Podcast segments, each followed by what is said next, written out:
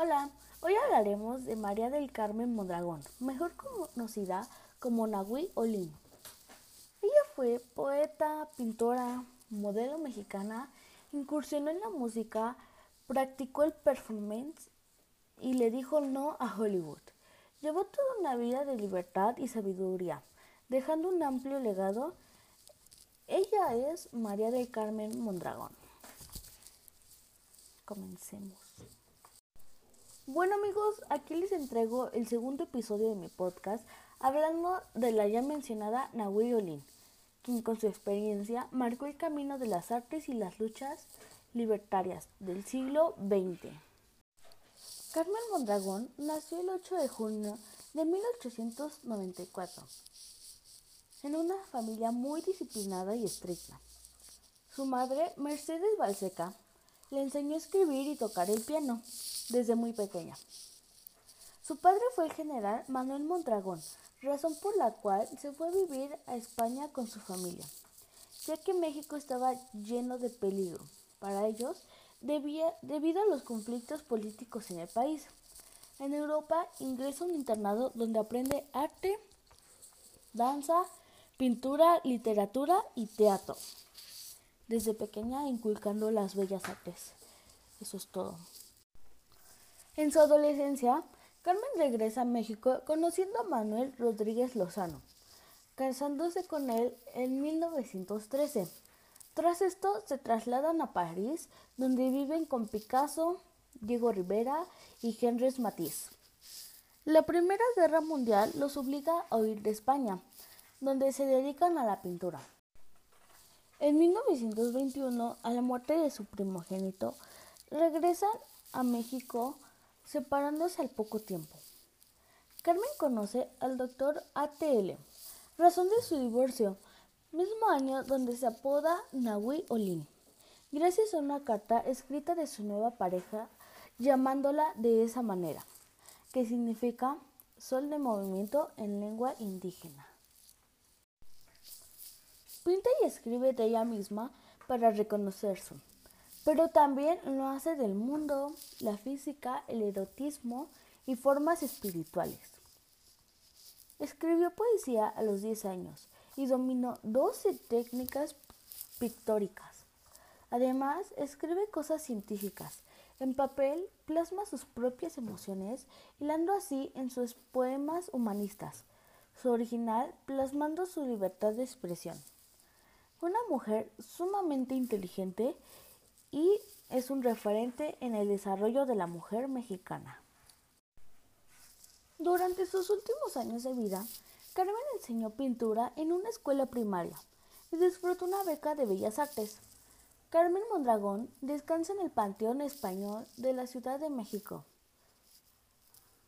A la edad de 84 años y con problemas de salud, Nahui Olin pidió que la llevaran al hogar donde pasó su infancia, su casa de Tacubaya. Ferozmente e independientemente, Nahui pasó las últimas tres décadas de su aislamiento relativo viviendo con sus gatos en una vieja casa en las ruinas, que le habían dejado a su padre, el célebre general militar Manuel Mondragón. Vaya amigos, literalmente ya se convirtió en la loca de los gatos. Fuera de una estación de metro en la ciudad, ocasionalmente Ganaba un poco de dinero vendiendo fotografías desnuda de sí misma entre los 20 y 30 años, cuando era conocida como la mujer más fascinante y hermosa de México. Bueno, y ahora daremos algunos datos curiosos sobre Nahui Olin. Básicamente ella fue la quinta de ocho hijos en una familia militar adinerada. O sea, ocho hijos. Comenzó a escribir poesía y prosa en Francia, donde vivió de 4 a 12 años. En París estudió en un internado donde aprendió diversas artes, como la danza clásica, la pintura, la literatura y el teatro. A su regreso a México a la edad de 20 años, contrajo matrimonio con el diplomático mexicano Manuel Rodríguez Lozano, quien también se convertiría en famoso pintor de la época. Bueno, eso ya lo sabíamos, pero está, está bueno. En 1921, Mondragón acudió a una exposición del Dr. ATL y el flechazo entre ellos se dio instantáneamente. ¿eh? Bien conquistadora. En 1922, cuando Diego Rivera fundó la Unión de Artistas y Artesanos Obreros Técnicos, Pintores, Escultores y similares, Carmen Mondragón fue una de las dos mujeres incluidas en la lista. Vaya que no, porque solamente había dos mujeres y en ellas era Carmen Mondragón. Enseñó dibujo a niños en la escuela vocacional y publicó un manifiesto sobre su método de enseñanza en arte en 1925. De ahí entonces toda su, su inteligencia al menos dio a conocer un poquito. Modeló para el mural la creación de Diego Rivera, donde aparece como Erato, la musa de la poesía erótica. Sí, es que era muy, muy, muy hermosa. Quien no la quisiera en su, en su sala. Era muy bella ella.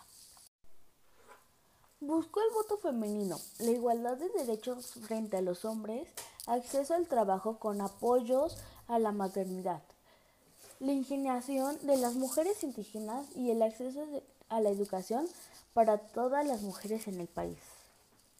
A finales de la década de 1920, la historia de amor de Nahui con un capitán de barco, Eugenio Agasino, fue la inspiración de algunas de sus pinturas más vividas.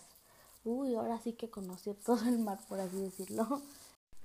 Antes de despedirnos, les comento que en recientes años el interés de algunos artistas actuales sobre su vida y artes han conseguido que hoy, hoy en día las instituciones les reconozcan y homenajeen por ser una mujer que ha dejado huella en la historia de nuestro país. Y bueno amigos, eso fue todo. Espero que les haya encantado. Cuídense y hasta la próxima.